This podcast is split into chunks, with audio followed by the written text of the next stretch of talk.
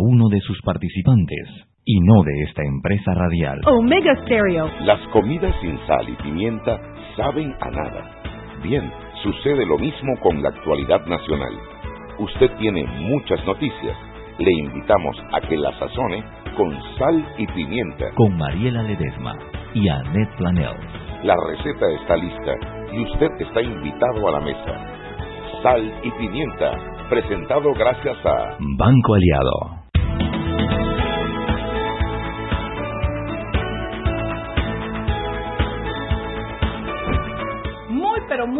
Buenas tardes desde la cabina de Omega Estéreo. Les recibe en este su programa Sal y Pimienta su amiga la Chugui, Mariela Ledesma. La, La Chugui, Digo, Mariela ay Ledesma. no, la pimienta, la ¿Qué le pasó a Pepe. No. ¿Viste ese, lap- Anet, Anet. se funcionó. ¿Viste ese lapsus linguis? Ay, ya, gracias a Dios estamos aquí sentados. Debe ser que extraño a la Chugui. Sí, yo la, ¿La extraño, extraña? yo la extraño, yo la extraño. Eh, bueno, no, no soy la Chugui, soy la Pepper. que viene de tomarse una copilla de vino en, en, en, en pimienta. Solo para comenzar con ese, con el, con el hablante del programa. Tú sabes que llego buscando parking como todos los días, que no sé, como yo no tengo chofer como Diana Uribe, que tiene chofer que la espera, yo, Diana Uribe, no, Diana. Martán, ay, no estoy, pero nada, les juro que nada más me tomé media copita de vino. Pero bueno, la cosa es que yo parqueo ahí enfrente de Pimienta, que está al lado de la Malagueña, que es donde siempre nos tomamos los traguitos, yo le digo el bar del barrio. Y ahí tengo un, tengo un cono de esos naranjas enfrente, y yo llego y lo veo, tú sabes que yo no tengo ningún complejo disque de dama ni nada de esas pendejas. Yo dije, ¿qué? ¿Qué? Me van a poner un cono en una vaina que dice propiedad privada en un monte, no tiene nada, es como la... Me bajo y muevo el cono y me viene gritando desde allá arriba y chifiando un bien cuidado. Dije, ¿qué pasó? ¿Qué sopa? ¿Cómo tú vas a mover el cono? Y yo le digo, porque me voy a estacionar. Y dice, tú me tienes que dar los palos. Digo, ¿qué? Dice, tú me tienes que dar dos palos, yo, como explicándome el protocolo, ¿no? Yo te muevo el cono y entonces tú te estacionas. Le dije, yo, ¿por qué te tengo que dar dos? Pero este es mi negocio. Le dije, ah, sí. Entonces tú me tienes que mostrar la escritura que me dice que tú eres dueño de esto, porque esto es una acera pública. Y nos enfrascamos. ¿Qué necesidad tengo yo enfrascarme con un bien cuidado? Pero bueno, la vaina es que el tipo me dijo, ah, pero tú sí eres mala, tú no eres no sé qué de la sociedad. Y le dije, mira, tú lo que eres es bruto, porque si tú me dices, tía, te ayudo, yo te lo muevo, dame una cosita, yo te doy un dólar, y si me dices, regálame un palito más para el desayuno, mañana te doy dos. Pero así como que tú me vengas a poner, bueno, nos enfrascamos y le dije, no te voy a dar ni un peso, y que dale sal y pimienta. Digo, ay, ay, escucha el programa. y entonces entré a la malagueña, y por supuesto, todos los Luna, Luis, todos los que me conocen, dije, ¿qué te pasó? ¿Qué te pasó, Ledesma? Y yo digo, a mí me da un poco de pena porque a mí me conocen en el bar del barrio. Además me conocen en la malagueña. Además me conocen en la malagueña, que es mi primer bar del barrio, y en Pimienta, que es el segundo bar del barrio. Pero bueno, como siempre me atendieron rico, me tomé una copita de un protos ahí bien sabrosito. Mm. Yo les recomiendo. Lo que pasa es que nunca hay puesto, siempre se llena demasiado. Ya, Y es- ya, ya uno se da cuenta así como cuando Mariela viene Oye, así con el proto de... no, media, tú sabes que una copa de vino es media copa, ¿no? Vamos a comenzar por ahí. Y me comí unos higadillos así encebolladitos y esto es todo con Mm. Pero me le saluda mucho. el ají con hito que no tiene nada que ver con la salsa de, de, de, de Mariela. Y que nos invita, No Mariela, no invita. Aquí llegamos, no aquí no llegamos estábamos secos. comiendo ¿Usted pimienta sabe en la por qué yo-. Eso, o yo estoy adentro de mi auto contestando los correos y los chats y las cosas, o estoy en la malagueña administrando justicia en nombre de la República y por autoridad de la ley desde ahí, ¿no? Ella tiene dos oficinas. Anet, la Shugi, tiene una, que es aquí afuera. Ah, sí, ella se- es pero. Chugui era parroquiana conmigo antes, ahí en la malagueña, pero Chugui se me ha ido como aburriendo. Entonces ella llega y habla con media humanidad sentada allá afuera, pasa calor y me quiere invitar a mí. No me yo voy a volver para mi bar. Lo mío es el barcito. Aprovechemos para mandarle un abrazo a la Shugi. Caluroso abrazo. Y a Pito. Digo, y al- y al ingeniero. ingeniero Planel, que está en franca recuperación, que siga en franca recuperación y tengamos a la Chugui, para que no le vayan a quitar el nombre a la Ya Chugui. yo me estaba poniendo Chugui Ledesma, una vaina así. Oye, hoy tenemos un invitado para mí de lujo, de amor y de todo, porque hoy tenemos invitado a uno de nuestros peques que lo hemos ido a ver, creci- que lo hemos visto crecer, evolucionar y, y, y, y teletransportarse, porque ya lo tuyo es a otro nivel, cariño. Hoy está con nosotros Hugo Woods. Hugo eh, tiene una historia hermosa desde pequeño, además de ocueño, de, típico, de encantador, de enamorador de, de, su madre y sus hermanas que lo aman, de todas las cosas buenas que tiene Hugo de ser la leyenda en tema de debates. El tipo formó eh, eh, eh, ASPADE, ¿no? Con otro grupo de chicos, pero Hugo con una mentalidad y un corazón muy grande. Esto Hugo después comenzó a trabajar en Cancillería con la vicepresidenta y, y, desarrolló una carrera impresionante. Hugo estuvo en la cumbre, Hugo trató con presidentes, con ministros. Hugo creció, creció, creció. Y cuando pensábamos que ya estaba bien crecido, el pelado nos sale con una beca para una maestría. Hugo es abogado en China. Se fue a una maestría que ahora le vamos a contar. Esa maestría es el Rolls Royce de las maestrías en China Segunda maestría. Sí, no, segunda porque ya el hombre traía su maestría de allá de, de, de, de, de Tulane.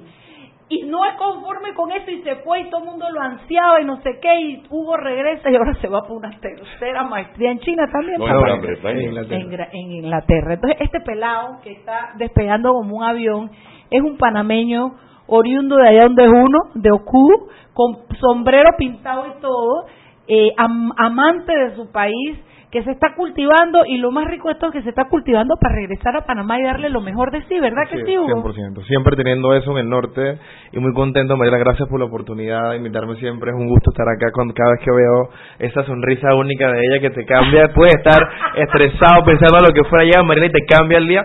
¿Por qué crees que allá en la malagueña siempre la reciben en la tienda? Porque le cambia el día a todo el mundo y, y me suscribo a ese sentimiento, de verdad que, que bueno, estuve desde el principio de los peques lo que fue un honor sí, que me haya considerado de, ese momento.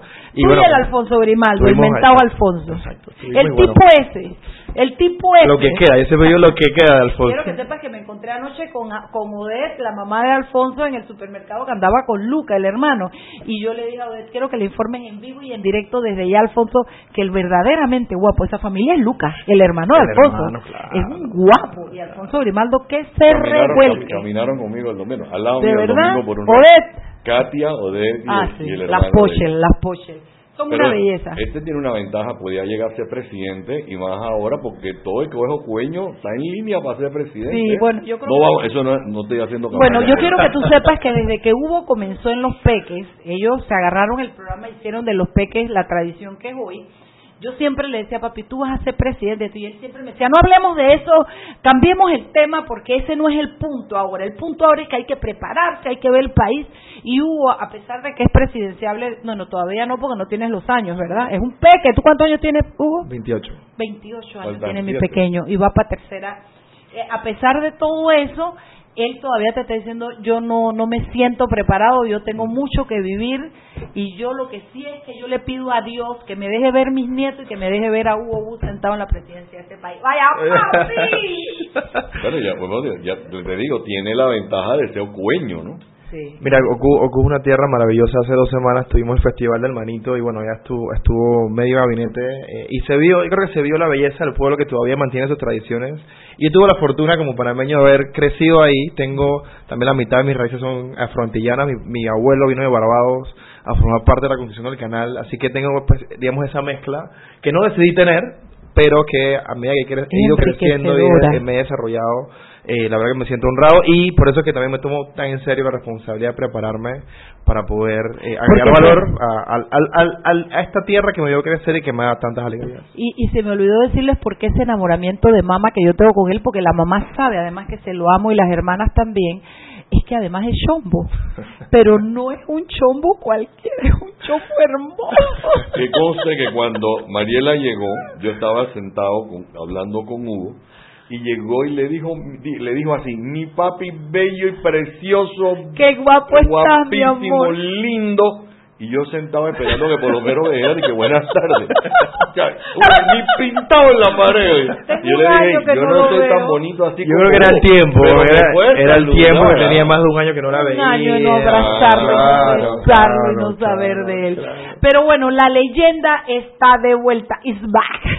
Aunque por un tiempito que te vas en septiembre, ¿no? Me voy ya en septiembre, sí, en 20, en 20 días, en 20 días por Bueno, yo estaba esperando que llamara la prensa, voy a asumir que ya no va a llamar y voy a entrar en el jamón del, pro- del programa porque ya no nos quedan casi minutos para las noticias. Hugo, cuéntame un poco, ¿y por qué los traje hoy? Porque Hugo trae como nadie una visión actual de China, de las relaciones de Panamá con China. Su tesis tuvo que ver con eso para la maestría. Hugo está clarísimo qué es China ahora y entonces yo tengo esta curiosidad, esa avidez de saber cómo ve un chirre de Oku, peladito de 28 años que ha vivido un año en China. ¿Ya habla chino? Hablo un poco de chino. Sí, para, para, para aprender, para aprender chino necesitas 5 o 6 años, pero bueno, si necesitas comer algo, necesitas que te lleve al cine, necesitas algo, yo te puedo... Dime te mi pa- ma- mamá Pepper querida. Ok, eh, Mama Pepper, uh, wo ni. Awo Aini. Eso ya yo me siento mal. Pero yo le dije ni Jaime, es lo único de las pocas cosas que yo sé. Que Sí, sí. es saludar. Yo te diría night night. Yo no sé qué es eso. Pero bueno, Hugo, eh, cuéntame un poco primero, háblame un poco de esa maestría que fuiste a estudiar. Tú te graduaste de abogado, tú fuiste a Tulane y sacaste tu primera maestría en Derecho Y desarrollo internacional. y Desarrollo Internacional. Hugo, Hugo, toda su carrera está como perfilada hacia allá y ustedes se van a dar cuenta. Regresa a Panamá, trabaja en Cancillería, atiende la, eh, la, la vicepresidenta, fue la que se echó al hombro la cumbre eh, que hubo en Panamá, que fue un éxito. Hugo, si no era su mano derecha, era la izquierda, un dedo de la mano, pero Hugo estuvo muy vinculado a eso. Se vincula con todo un cuerpo diplomático, con todo un equipo estatal que representa Panamá, viaja, a Nueva York, a la ONU, a todos esos lugares. Y cuando creíamos que ya había terminado de crecer, cuéntame lo que llega a tu vida a través de China. Mira, gracias por esa introducción, Mariela, que creo que no merezco tan, tanto- tantas palabras bonitas, pero sí, sí, me, sí aprovecho la oportunidad para compartirle a los que nos escuchan, sobre todo a las personas que creen que esas oportunidades son para unos pocos que no es posible. Yo no creo que soy nadie especial, pero que tuve oportunidades en la vida, tuve acceso a oportunidades y las pude aprovechar en base a disciplina, trabajo y estudio. Y enfoque, porque Eh, enfocado en lo que querías. Y debo decir que todos esos estudios que dices, todos han sido becados al 100%, por lo cual yo estuve en escuela, en Ocuba estudié, en Pardi estuve también en el Episcopal San Cristóbal eh, y el colegio Oxford School. Al final, donde mis padres con mucho esfuerzo lo- eh, me pagaron eh, la matrícula en ese colegio y en ese colegio aprendí lo que era debate y por eso es que a mí me impactó tanto esa actividad porque cuando entré a debate solamente ocho colegios en Panamá tenían acceso al debate. Todos privados, todos en la capital. Y por eso es que, digamos, mi misión de vida, una vez salí de la escuela, era eh, ampliar eso para que más jóvenes, así como eso me cambió la vida a mí, les pudiera cambiar. Y por eso es que hoy estoy muy contento de decir que de ocho clubes de debate, cuando yo empecé, hoy hay más de 140 en todo el país. Y sobre todo, la mayoría son de colegios públicos. Y este año, la Copa Nacional de Debate va a tener por primera vez a colegios de todas las provincias y todas Ay, las comarcas. Y eso de verdad que eh, a mí me satisface muchísimo, me llena el corazón porque es eso, un pelado de la comarca de Yanotubrí, Yanotubrí eh, va a poder debatir, a poder demostrar que tiene talento y que no importa dónde tú naces, no importa tu apellido, no importa quiénes son tus padres, a quién conoces, en base a tu esfuerzo Panamá y yo creo que la vida te puede premiar y yo creo que ese es mi ejemplo eh, y por eso que también tengo digamos esa pasión de, de seguir preparándome por si la vida me permite hacerlo a otro nivel, pues hacerlo de la mejor manera. ¿no? Eh, y, y bueno, creo que, que Tienes un minuto, pero háblame un poco cómo se llama tu beca y cómo llegó a ti esa Y eso, yo creo que, que ese, ese preámbulo porque ¿cómo llega eso a mi vida? Yo tuve la oportunidad por el trabajo de estar en Suiza en el Foro Económico Mundial en Davos y escucho al presidente Xi Jinping que va por primera vez a este foro que es conocido por ser un foro elitista donde los principales ejecutivos del mundo van, van, van a. Davos y se reúnen y quieren arreglar el mundo, pero bueno, no lo pueden hacer. Y por primera vez va él a dar el discurso sobre la visión de China y habla sobre tres elementos.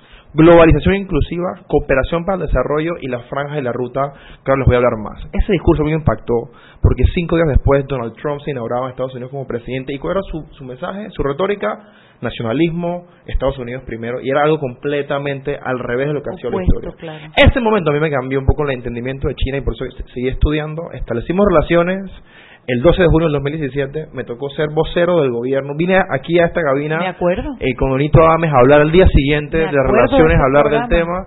Fui a debate abierto, varios programas y estando en ese proceso dije, yo con lo que sé he podido venir a hablar un poco lo que implica China para Panamá, pero no es suficiente.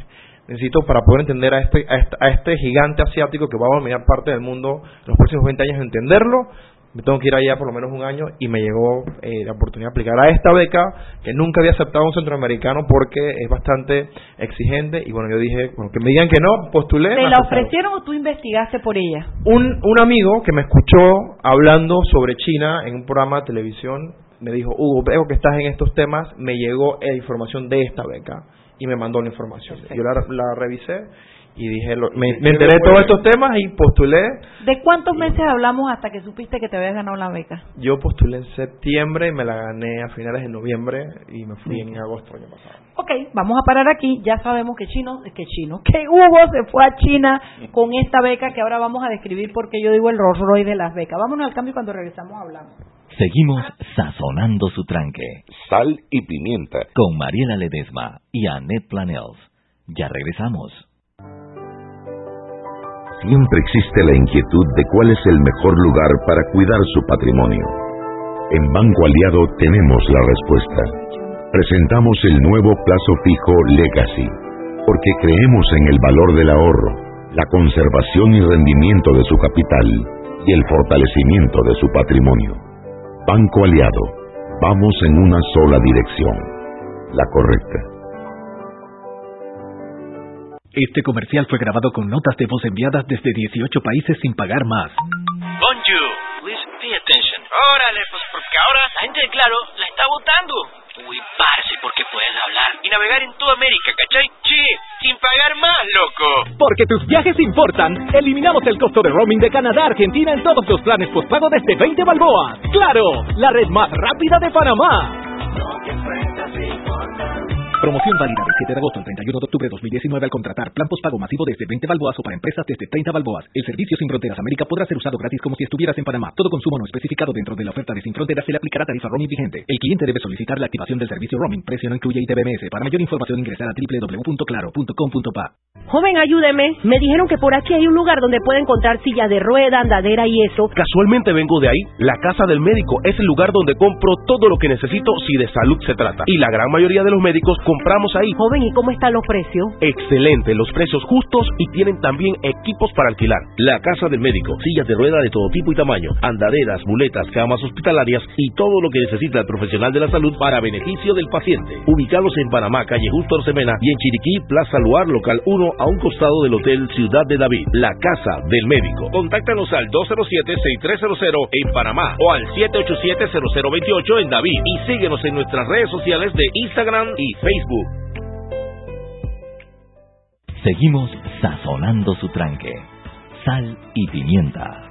Con Mariela Ledesma y Annette Planels. Ya estamos de vuelta.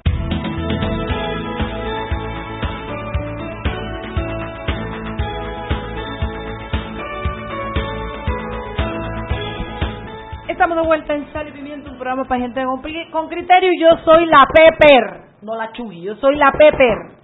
Y estoy aquí hoy acompañada de mi amigo Juan Macay y mi querido Peque Amado Hugo Juancito, voy a entrar con esto y entras tú con tus preguntas. Yo te dejé abierto que ya sabemos lo de la lo de la beca y cómo llegaste, hijo. Ahora quiero que le expliques a la gente qué diste en esa beca, en qué idioma fue, ¿Por qué, cómo es la beca. Quiero porque cuando ustedes oyen todo lo que incluye esa beca, qué tipo de universidad es, y lo quiero hacer por un solo hecho para darle la esperanza al resto de los panameños a aspirar a eso, para que sepan dónde pueden ir a buscarlo. Si ya Hugo les abrió el camino a Centroamérica, el primer centroamericano aprobado, quiere decir que es posible. Entonces, quiero que puedan conocer la beca para que puedan aspirar. Ya, Steven Schwarzman, que se conoce como Steve Schwarzman, es uno de los hombres, eh, digamos, más acabalados en el mundo. Está en la lista Forbes, estuvo de 30 el año pasado. Y él es dueño de una firma de inversión que se llama Blackstone, que tiene inversiones tanto en China como en Estados Unidos como en todo el mundo. Pero él, él, es importante porque él tiene relaciones bastante profundas tanto con Donald Trump, en su momento con el presidente Obama, que como con el gobierno chino. Y él tenía esta visión de que en el mundo había un, populismo que se iba incrementando y que el resto del mundo en desarrollo desarrollado no entendía China. Él decía, para poder que el mundo avance de la manera correcta, las grandes potencias se tienen que poder entender. Y para que se puedan entender, los líderes del futuro, no del presente, tienen que comenzar a acercarse y a estar juntos y a entender los problemas juntos. Y él decía, hay que romper el paradigma de que para poder entender los problemas hay que irse a las instituciones tradicionales en Gran Bretaña, en Estados Unidos, y hay que cambiar ese paradigma e ir al futuro que para él era China. Era parte del consejo asesor de la principal universidad de China que se llama Xinhua, y en Xinhua el presidente de Xinhua le dice, Steve, yo quiero que esta universidad se convierta en una que atraiga a los líderes del futuro eh, a China. Y él le dice, bueno, para hacerlo necesitamos construir un concepto que atraiga a estos jóvenes que en vez de ir a Harvard, Cambridge, Oxford, Stanford, Yale, vengan a China. Y este señor Schwarzman dice, ok, lo que tenemos que hacer es hacer un programa, una maestría para atraer a ellos. Y hay que meterle todo, todo, todos los hierros para que la gente deje de irse allá para que venga acá. ¿Y qué significa meterle todos los hierros?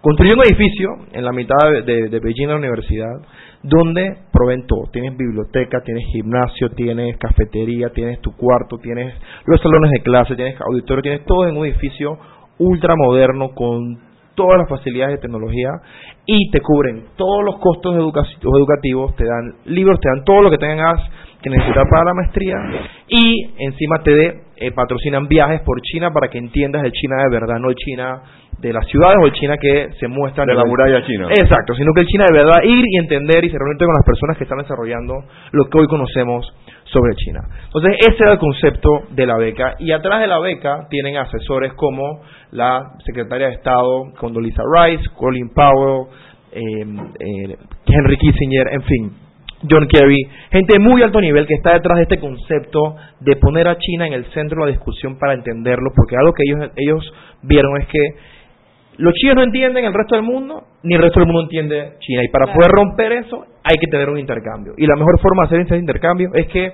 gente que sea influenciadora en sus países y que genere discusión y genere pensamiento, vaya, aprenda y regrese a sus países. Pero el enfoque o el perfil de los estudiantes que ellos buscan son de muy alto nivel y por general el 60% de los estudiantes que van vienen de las de universidades digamos, mejor ranqueadas en el mundo, especialmente en Estados Unidos y Gran Bretaña, lo que hace que tanto los latinos como los africanos hasta el resto de Asia puedan entrar. Somos, digamos, la minoría dentro del programa donde dominan los estadounidenses, los chinos y los hindúes. Entonces, por eso que el desafío de, que no había nadie de Centroamérica porque probablemente, y ahí puedo entender que nuestros sistemas educativos en la región son bastante deficientes o tienen mucho que avanzar cuando los comparas con los de los, otros países. Y esta beca evidencia eso, que tenemos mucho que hacer, pero como dices tú, también es posible, hay que nada más presentarse, y ellos lo que buscan es un perfil de personas que hayan tenido trayectoria de liderazgo, que tengan excelencia en sus notas a nivel académico, que tengan un interés en aportarle a su país y que quieran aprender sobre China. en inglés también, porque la beca es en inglés. las materias están en inglés y teníamos de manera obligatoria que pasar un nivel mínimo de chino. De mandarín, por lo cual... Eso te iba a preguntar, ¿cuál chino? El nivel mini, ese era el nivel mínimo y todas las mañanas eh, hacía, yo me levantaba Iba a dar clases de chino 7 a 8, después tenía, desayunaba y tenía clases de la maestría como tal el resto del día. Y ellos traían invitados especiales. Yo tuve la oportunidad de conversar y sentarme con personas como eh, Lawrence, Larry Summers, que fue secretario del Tesoro de los Estados Unidos y fue asesor de presidente Obama para la recuperación de la crisis económica del 2008, con John Kerry, secretario de Estado, candidato a la presidencia de Estados Unidos, con Madeleine Albright, que fue la primera mujer secretaria de Estado personas como esas y tuvimos oportunidad, tuve oportunidad de sentarme con ellos y conversar y compartirles eh, visiones, preguntas y yo creo que eso, eso es como lo que te digo de acceso, ¿no? La oportunidad cuando es por mérito, no es por mérito y debo decir que hay mucha gente me decía cuando me iba que no, que este como trabaja en el gobierno se fue con beca de algo. Nada, ningún gobierno tiene que ver con esta beca, está el, el digamos el, el, financiamiento de la beca es completamente privado. Yo aparte de tener esa oportunidad el grupo Luxich de Chile es uno de los benefactores de esta beca y ellos me escogieron dentro de todos los latinoamericanos como el, digamos, latinoamericano que ellos querían becar, todos los años escogen a uno. Y encima de, formar parte de esta beca Schwarzman fui becado por, por esta familia Luxich. Y eso también me, me, me, me, sentí muy honrado porque ellos, por ejemplo, asesoraban, al canal en, en varios momentos y tienen, son, son expertos en temas de minería, en temas de logística entonces, bueno, en fin, fue una, una muy bonita oportunidad. Tuve, tuve la oportunidad de ir a, ciudades como Shenzhen, por ejemplo, que, que, antes de ir a China no tenía idea que existía Shenzhen. Shenzhen hoy es la capital del hardware del mundo. Porque tú ves que ese teléfono que tú tienes, Mariela, ahí hay, ahí hay malls, en vez de que sean malls de ropa y accesorios, malls, centros comerciales de microchips para construir aparatos electrónicos. Entonces Tú dices, yo quiero que me hagan un teléfono que se vea como un iPhone bonito, porque sea tan duro como un Huawei y que tenga una cámara como un Sony, te lo pueden hacer en ese centro. quiero la televisión como la quieres, en fin, ondulada, en plasma, lo que fuera, y eso, Shenzhen es una, una, ciudad maravillosa que en 1984 tenía 95% de, de pobreza, hoy día tiene menos del 5%. Es una ciudad que tenía menos de un millón de habitantes, hoy tiene más de 15 millones de habitantes. Es la frontera con Hong Kong y se dice que en, en pocos años, si ya no lo es, va, se va a tomar, digamos, ese concepto de la puerta de entrada para, para la inversión y desarrollo chino eso por es una ciudad. Te digo otra, en el otro extremo, Chufu. Chufu es la tierra que vio nacer a Confucio. Y es un pueblito, pero los pueblitos en China pueden ser de 2, 3 o 4 millones de habitantes. Esos son los pueblitos en China. Y Chufu, eso es un pueblo de 2 millones de habitantes donde hay mucha filosofía, hay mucha tradición china. Tú ves eh, lo, cómo se vive en el día a día con muy poco, con muy poco consumos, viven con muy pocas cosas, cocinan en la calle, comen siempre en familia. Tú lo que ves cuando vas a un chinito, una barrotería en Panamá, una lavandería, y ves a los chinitos en familia comiendo ahí mientras te atienden, bueno, allá también pasa, pero bueno, a, mayor escala. Y en fin, eh, la verdad que uno de los principales aprendizajes, Mariela, que, que, y Juan, que, pude ver en, en China fue lo poco que sabemos de este lado de lo que es China y lo poco que ellos saben de nosotros. Y es cierto que la amplitud que hay, o sea, digamos, el vacío que hay de información es brutal. Es cierto lo de las ciudades fantasmas esas que están, están construidas y terminadas esperando que algún día tengan la gente para poblarlas. No sé si es tanto así, hay algunos lugares donde, claro, como el gobierno tiene, digamos, la administración y es lo único que puede tener la tenencia a la tierra, hay veces que ellos deciden, vamos a hacer un proyecto habitacional de 100.000 casas en no sé dónde, y puede que se habiten 50.000, pues. Y yo no diría que es completamente fantasma, pero no llegan a los resultados. Otra cosa que ellos hacen es con su línea de tren, que ellos tienen la línea ferroviaria más grande en el mundo. Ahí ellos planean, imagínate que aquí nosotros planeamos, bueno, pues San Isidro con la línea 1 ellos planean que la línea del metro llegue a, sé, a Chepo, por más que en Chepo no haya volumen de personas que demanda, ellos igual la ponen porque aspiran que en 20, 30 años lo va a ver. Entonces el tema de las fantasmas es que es fantasma hoy, pero ellos por lo general construyen siempre pensando a muy largo plazo, que por ejemplo, y ahora lo vamos a hablar, el tema de política exterior es algo que países como el nuestro es difícil que compita cuando ellos ponen una política y dicen vamos por aquí, los, países tienen que ver, ¿sabes? No, que el, el, el, el término de gobierno. O sea, que hay muchas diferencias entre el modo de ver la vida en China que... Me quedan dos minutos en este bloque, después vamos a entrar a toda esa parte de China, pero me gustaría saber qué materias viste en esa maestría, de Hugo. Mira, di materias como historia eh, de China, vi todo el tema de las dinastías, el, desarrollo progresivo de China, todo el tema de los 100 años de humillación China, cómo cierra el periodo de las dinastías, cómo pasan a la lucha interna, a la guerra civil, al tema de eh, el Partido Comunista entrando en el 49 y todo lo que pasa después. Por ejemplo, a detalle pude entender y hoy día puedo hablar de esa parte de la historia. También aprendí sobre algo que se llama cambios de poder en el mundo y estudié cómo desde la época de la guerra de Esparta y Atenas, cómo ese tipo de historias se asemejan con el, día a día de hoy y cómo la historia influye en la toma de decisiones en política pública. Esa fue otra materia que di que, me encantó. Y bueno, clases eh, sobre eh, la cultura china como tal.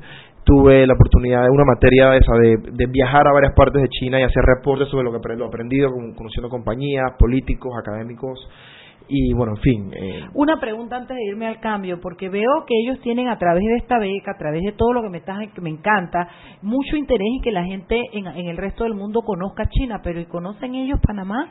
¿Conocen ellos el resto del mundo? ¿Hay alguna reciprocidad que tú me puedas hablar de una beca o de un, este, un, un sistema parecido para que los chinos también conozcan del resto del mundo o solo es en dirección de que nosotros los conozcamos a ellos? Ellos están pariendo por delante con el, con el enfoque, dos enfoques en el tema, digamos, intangible, que es el tema, digamos, de soft power o de, o de poder blando, diplomacia blanda, que es a través de los institutos Confucio, que tienen en las principales universidades del mundo, donde tienes un centro y las personas de ese país van y comparten sus opiniones, hay espacios de debate y ellos, ellos promueven esos debates a través del Instituto Confucio. Y la otra política que la podemos ver más adelante, la franja y la ruta, que es la, la política exterior más importante de China hoy, que busca dar becas a ciudadanos de todo el mundo para que vayan y conozcan China, pero que también los gobiernos puedan reciprocar y manden o reciban a los chinos en, en sus países. El gran abismo que yo he visto es que, por ejemplo, un país como Panamá hoy no tiene la infraestructura para recibir masivamente a estudiantes o ciudadanos chinos para que vivan una experiencia académica si no conocen por lo menos el idioma español básico. Porque, por ejemplo, yo fui sin saber chino, pero con inglés al principio pude manejarme perfectamente. Lamentablemente en Panamá, y lo, pude, lo he podido ver ahora que regresé, sobre todo en los, en los espacios de servicio, un restaurante, lo que fuera, no estamos manejando muy bien el inglés como deberíamos para ser un país realmente de servicios globales y tenemos que trabajar mucho eso. Por eso es que no creo que es un tema simplemente de voluntad e interés, diré que más es un tema de capacidad. Vámonos al cambio. Seguimos sazonando su tranque. Sal y pimienta. Con Mariela Ledesma y Annette Planels. Ya regresamos. Mira, qué linda la remodelación. Se graduó en el extranjero. ¿Cómo me gustaría estar allá? Tú también tienes metas que cumplir. Deja de soñar y hazlo realidad en tu vida. Traslada tu hipoteca y consolida tus deudas en una sola letra más cómoda y estable en el Banco Nacional de Panamá. Así tu presupuesto te alcanza para lograr esas metas. Banco Nacional de Panamá, grande como tú. Este comercial fue grabado con notas de voz enviadas desde 18 países sin pagar más. Bonjour, please pay attention. Órale, pues porque ahora la gente de Claro la está votando. Uy, parce, porque puedes hablar y navegar en toda América, ¿cachai? Che, sin pagar más, loco. Porque tus viajes importan, eliminamos el costo de roaming de Canadá a Argentina en todos los planes postpago desde 20 balboas. ¡Claro! La red más rápida de Panamá. Promoción válida del 7 de agosto al 31 de octubre de 2019 al contratar plan postpago masivo desde 20 balboas o para empresas desde 30 balboas. El servicio Sin Fronteras América podrá ser usado gratis como si estuvieras en Panamá. Todo consumo no especificado dentro de la oferta de Sin Fronteras se le aplicará tarifa roaming vigente. El cliente debe solicitar la activación del servicio roaming. Precio no incluye ITBMS. Para mayor información ingresar a www.claro.com.pa. Siempre existe la inquietud de cuál es el mejor lugar para cuidar su patrimonio. En Banco Aliado tenemos la respuesta presentamos el nuevo plazo fijo Legacy, porque creemos en el valor del ahorro, la conservación y rendimiento de su capital y el fortalecimiento de su patrimonio. Banco Aliado, vamos en una sola dirección, la correcta. Seguimos sazonando su tranque. Sal y pimienta. Con Mariela Ledesma y Annette Planels. Ya estamos de vuelta. Y recuerden que en la casa del médico usted puede encontrar el glucómetro VivaCheck con un amplio rango de hematocrito de 0 a 70% capaz de evaluar recién nacidos, mujeres embarazadas, pacientes con anemia y otros. 900 memorias con fecha y hora, 5 segundos de tiempo de respuesta, puerto USB para transferencia de datos, incluye 10 tiras de prueba, glucómetro VivaCheck, de venta en la casa del médico Justo Arosemena y en David Chiriquí. Y comparte todo lo bueno con ilimitata y smartphone gratis en tus planes desde 30 balboas con 5 GB para compartir. Además, recibes redes sociales gratis y llamadas al extranjero. Claro, continuamos con más aquí en Sal y Pimienta.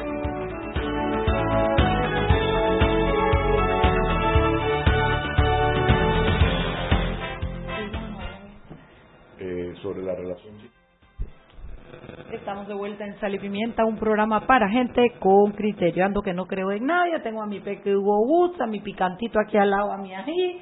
Estoy feliz, no porque me tomé una copa de vino, sino porque hoy estoy feliz, no me frieguen pues. Pero bueno, estamos aquí y estamos hablando de esta, sí, de esta experiencia que vivió Hugo en China, de todo lo que ha aprendido, de todo lo que se está esperando.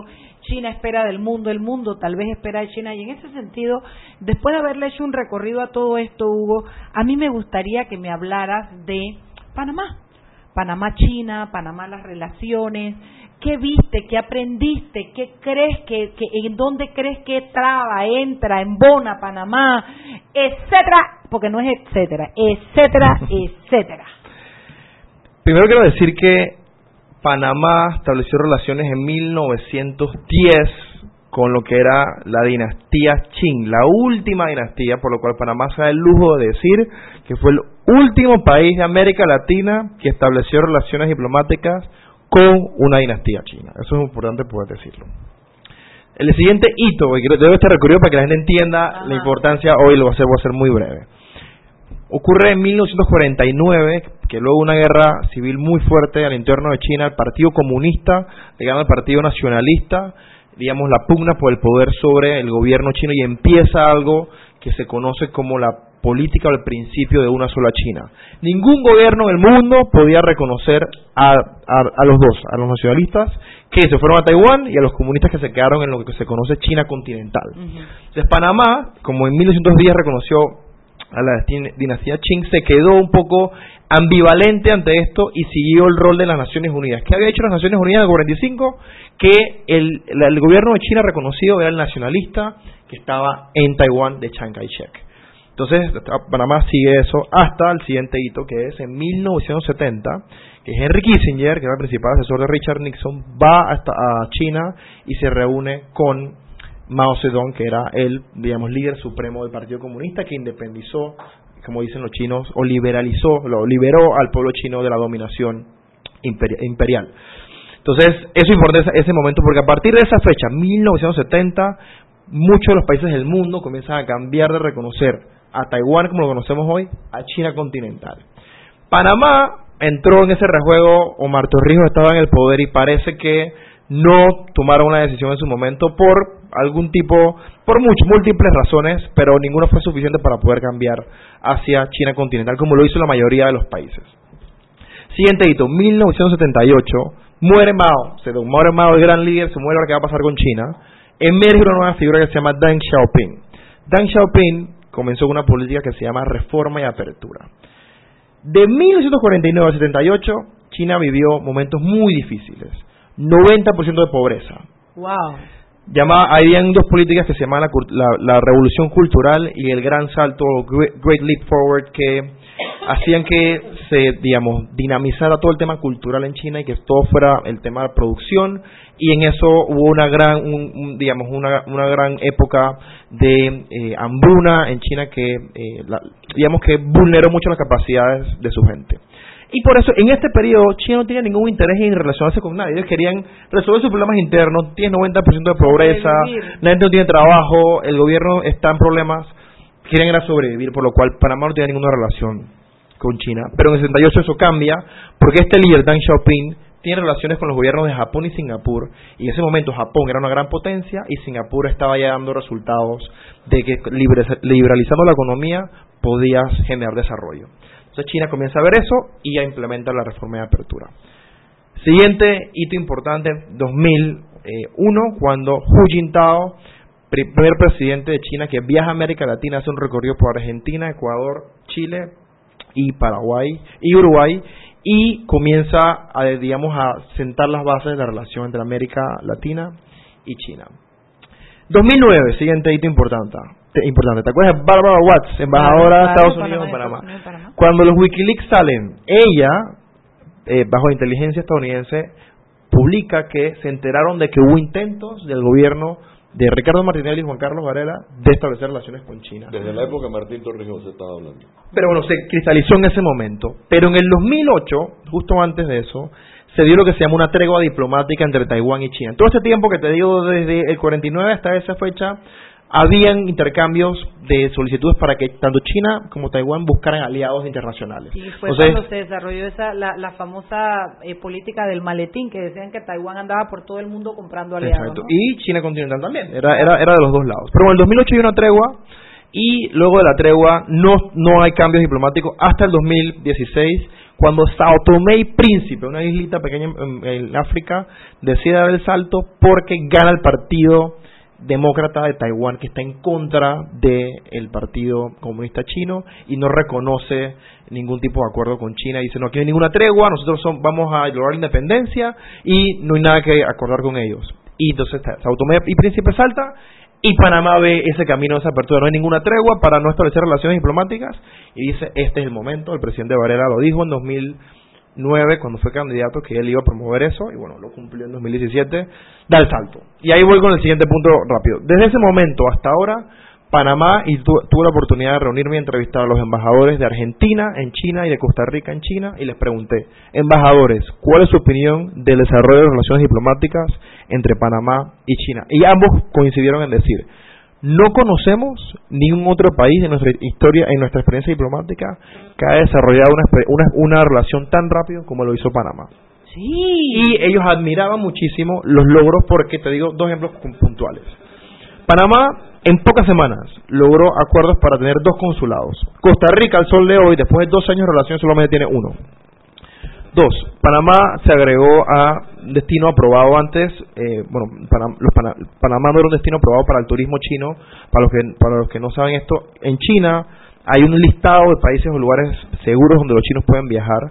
Y si tú intentas viajar sin, aunque no esté aprobado, tienes problemas al regresar y por eso es que nunca vimos antes de estas relaciones diplomáticas, turistas chinos de forma masiva. Veíamos a los chinos de la tienda, tal, que hemos visto desde siempre, pero no al turista de Beijing, de Shanghai. Al, exacto, al, al, del este, al del este de China que tiene muchísimo dinero. Ahora lo vamos a comenzar a ver, a, a, ver llegar a Panamá. lo vamos a llevar? Y, y, y, y cierro, cierro con esta parte diciendo que para mí la clave de las relaciones hasta ahora ha sido que Panamá estableció relaciones diplomáticas sin pedir nada a cambio. Nuestros vecinos de Costa Rica, y se lo pregunté a la embajadora, reconocen que uno de los errores de su, del inicio de su relación fue haber pedido un estadio y haber pedido el desarrollo de una refinería que fue desastre total y que hoy día los ticos le deben 50 millones de dólares a los chinos por no haber podido cumplir con el contrato de la refinería que habían pactado. Panamá no pidió nada a cambio, Panamá apostó por conocernos por establecer acuerdos, acuerdos en marcos de cooperación para ir viéndonos, ir viendo cómo se desarrolla la relación y en conjunto definiendo cómo nos podemos ayudar mutuamente. Y es lo que donde pienso estamos ahora. Y es donde pienso deberíamos seguir caminando porque ya tenemos iniciativa de interés chino.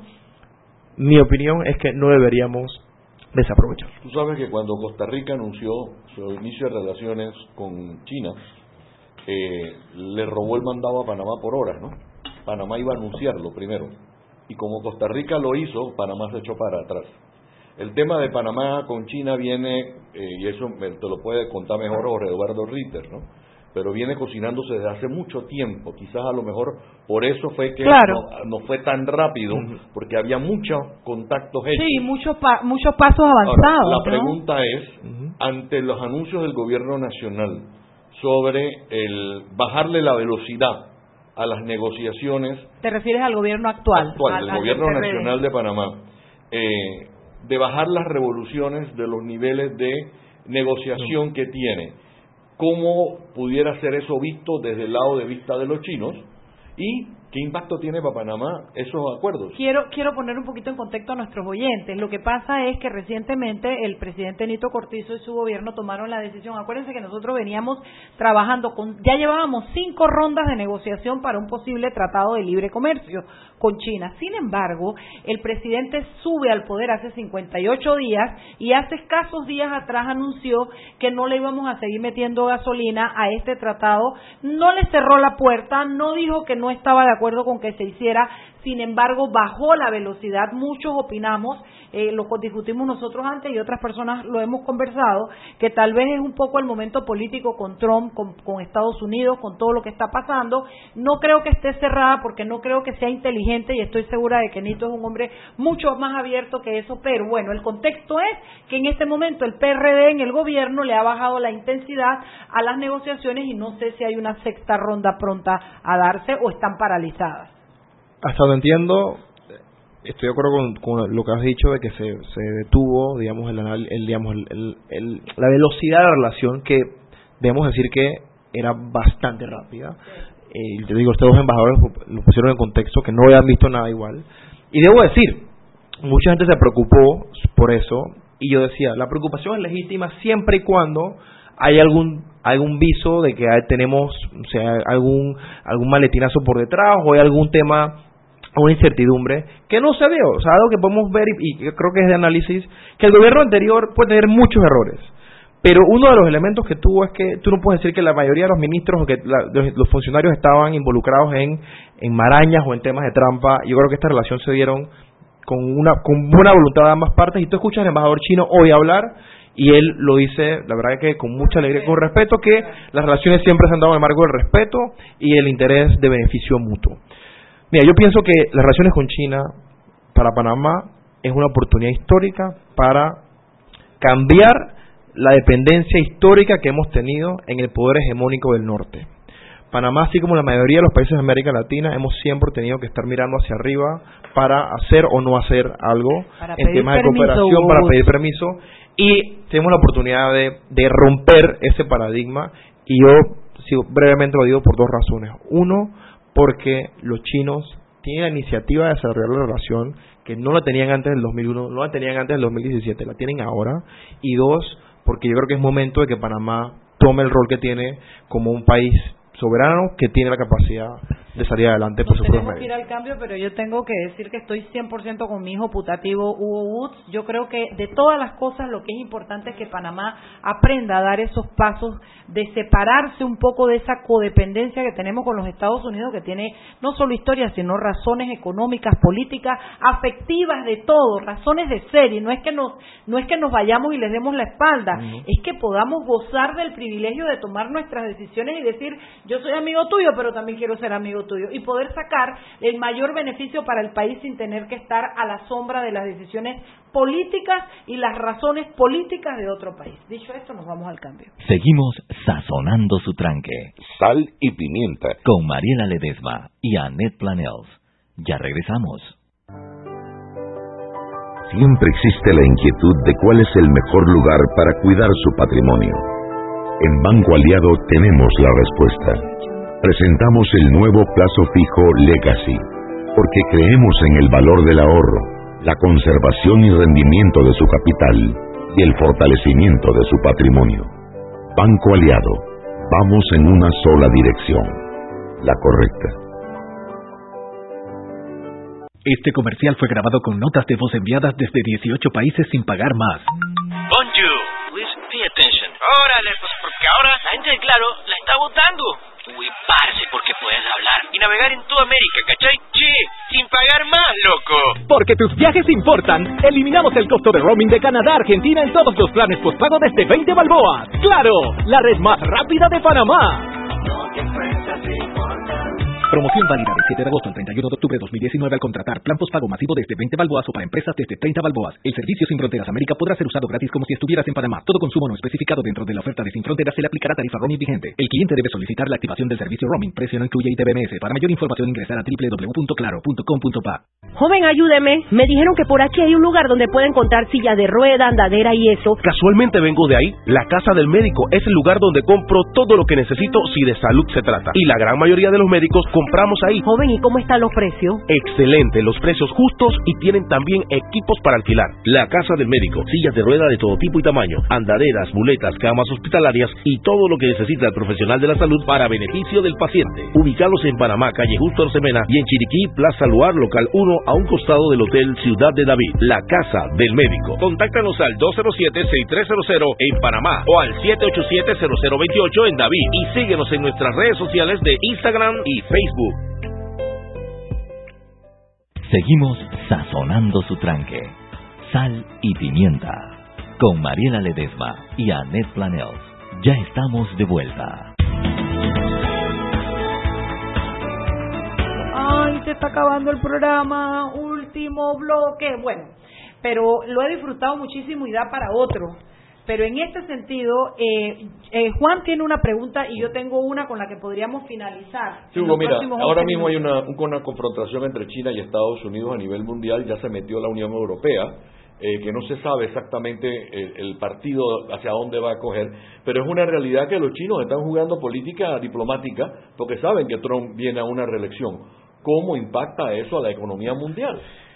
Mira, ya se, ya se ha visto con cifras que esta disputa comercial sobre todo ha tenido repercusiones negativas. Lo hemos visto hasta en el canal de Panamá, donde el administrador Quijano ya ha dicho que han habido menos embarcaciones en estos últimos meses de las esperadas de tránsito de Pacífico al Atlántico y viceversa por el tema de la guerra comercial, de la guerra comercial, de la disputa comercial, porque guerra es el, término que él acuñó Estados Unidos. Los chinos, por ejemplo, ayer escuché al embajador Wei decir que ellos jamás entrarían en una guerra o no es su política entrar en guerra, que entrar en, en guerra es un tema más de los Estados Unidos, que me pareció interesante, porque, y eso me lleva al otro punto. La política exterior china, por lo general, no tiene ese interés de intrometerse en los asuntos internos de los estados desde el punto de vista ideológico o de gobernanza. Cuando el, secretario de Estado Mike Pompeo vino a Panamá a advertir al presidente Varela por la visita del presidente Xi, era una práctica bastante, digamos, tradicional del gobierno de Estados Unidos, de venir y dar, digamos, su postura sobre los temas para que los países la reconozcan. El gobierno chino es muy pragmático. Y aquí debo decir que nos debe preocupar, pero como tú bien has anunciado, la política china va a ser de llevar esto lo más lento posible porque ellos tienen un interés en cerrar ese trato porque ellos tienen muy claro el, su ventaja competitiva. Los Estados Unidos están mostrando desesperación en muchos ámbitos y yo creo que tienen de parte y parte eh, intereses. El tema es que mi, mi, punto es, hasta que no cambien a los negociadores no va a haber avances.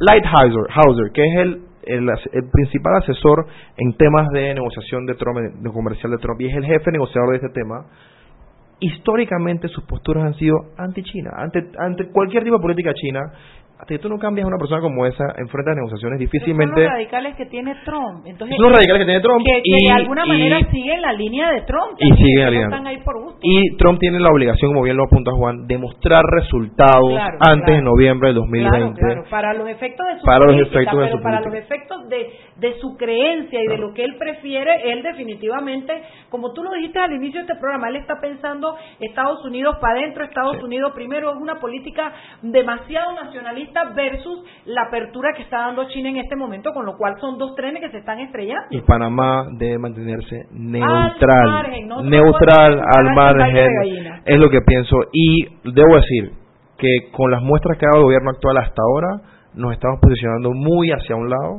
que quizás el anterior también lo hacía mucho hacia el otro. Yo creo que es momento de ser sesudos porque Panamá como un país globalizado debe buscar los mejores intereses verdaderos de su gente. Y por esa misma línea te quería decir que un oyente que lastimosamente no nos dejó el nombre, pero quiero, ojalá esté escuchando para darle respuesta, le preguntó, le dijo a Roberto que nos preguntara cómo así que el gobierno anterior no pidió nada a cambio y que qué pasó con el tren a Chiriquí.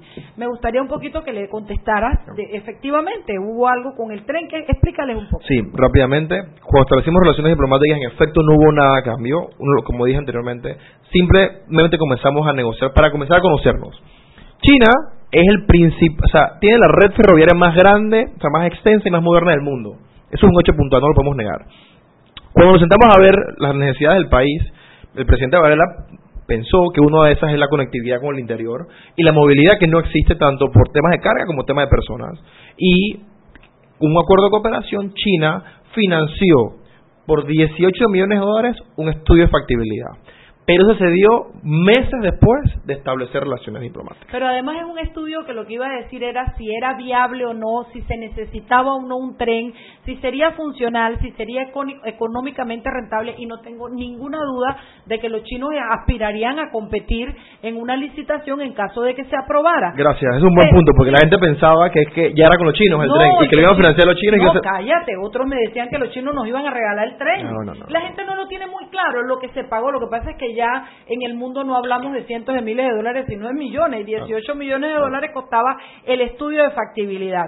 Dicho esto, se fue Varela sin firmar ningún acuerdo. Tenemos un estudio de factibilidad que nos dice a los panameños si es bueno, si no es bueno, y el día que querramos usarlo podemos abrirlo y decir, oye, se puede, vale la pena, y por supuesto que China tendrá derecho a competir. No le dio ningún derecho a nada. Me quedan muy pocos minutos. Yo nomás, disculpa, Brenda, los invito, eh, con socios de ustedes, la prensa, eh, tuve la oportunidad de grabar un podcast sobre el ah, tren, donde desarrollo en, por una hora con Sebastián Aranjo el tema del tren, y los invito para, para que lo escuchen y vean prensa.com eh, y buscan el podcast. y creo que se llama eh, China y Panamá y ahí está el podcast sobre el Tengo dos preguntas porque me las tienes que contestar casi que en segundos.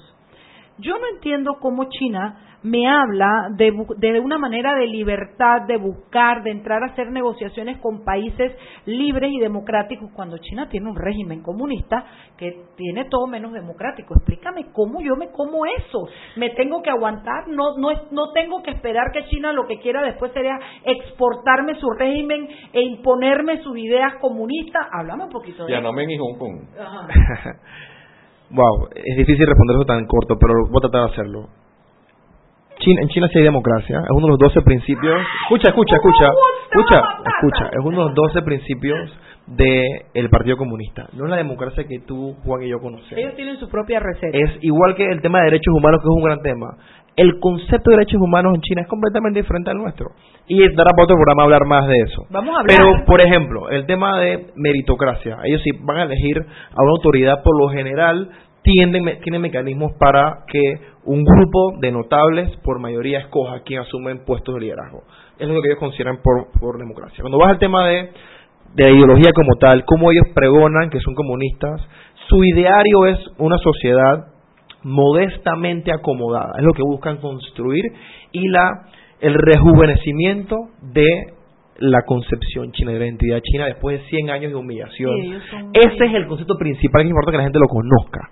Entonces, ese concepto de modestamente acomodado ha pasado de que en China hace 20 años, si tú ibas a Beijing, la calle estaba llena de motos, de, de motos, de bicicletas y de caballos, de animales, y hoy está llena de Mercedes-Benz, BMW, Lexus y marcas de Sí, pero llena porque nivel. hay mucha gente, pero hay mucha gente que Hay- todavía a pie, ¿Qué compañero. porcentaje se ha reducido la pobreza de 90% a cuánto? Buena pregunta. Hoy, hoy, hoy está en 17% de la pobreza. O sea que tú Wow. puedes, no sé cuál es el, Pero el solamente número. en Beijing o estamos hablando En- de la a China nivel completa. ese es el tema.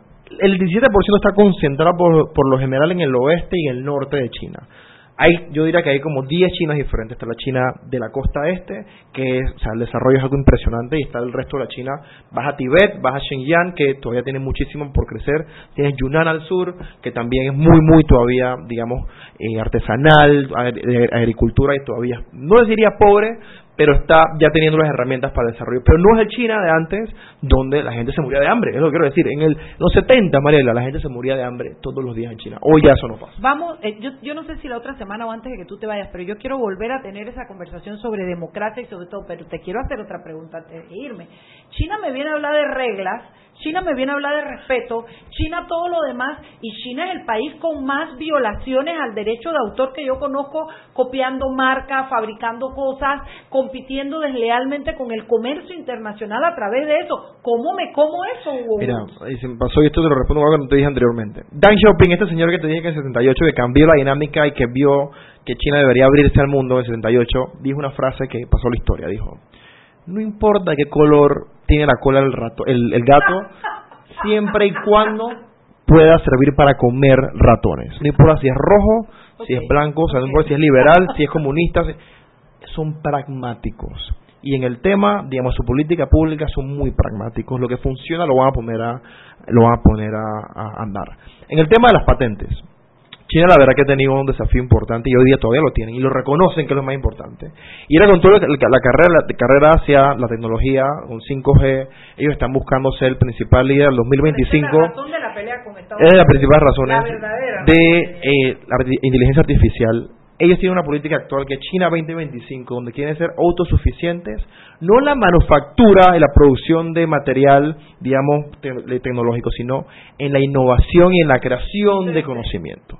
Eso va a poner a China a otro nivel. Hoy día, y históricamente ha sido la fábrica del mundo, China va a pasar a hacer lo otro. Estoy de acuerdo contigo, es un desafío que lo puedan hacer con las reglas de juego del occidente y con transparencia que hoy día han demostrado no seguir y aspiramos porque quieren tener una, un- una, una- quieren tener una, una participación bastante activa en el mundo en el mundo O sea que tienen que tienen que tienen que alinear. que ellos hicieron todo eso para sobrevivir y llegar aquí, pero que probablemente toda esa apertura mental y todo ese conocimiento los va a llevar a dar un salto y que puedan dejar de ser eso.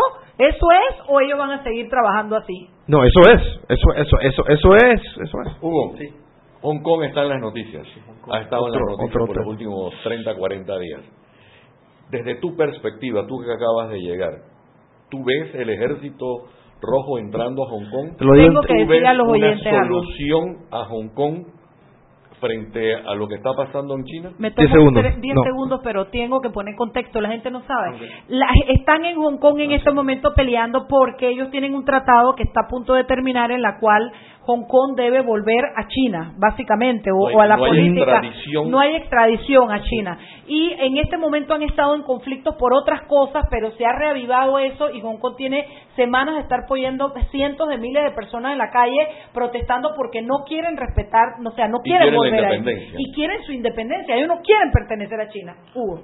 20 segundos Estuve en la primera protesta en Hong Kong, estuve ahí, la viví, la escuché a la gente lo que decía y al día siguiente me reuní con la actual gobernadora de Hong Kong, Carrie Lam, y le pregunté a ella que cuál era el sustento para poder promover esta ley de extradición que básicamente es que Hong Kong puede, puede extraditar a personas fuera de un tratado eh, normal de extradición como cualquier país.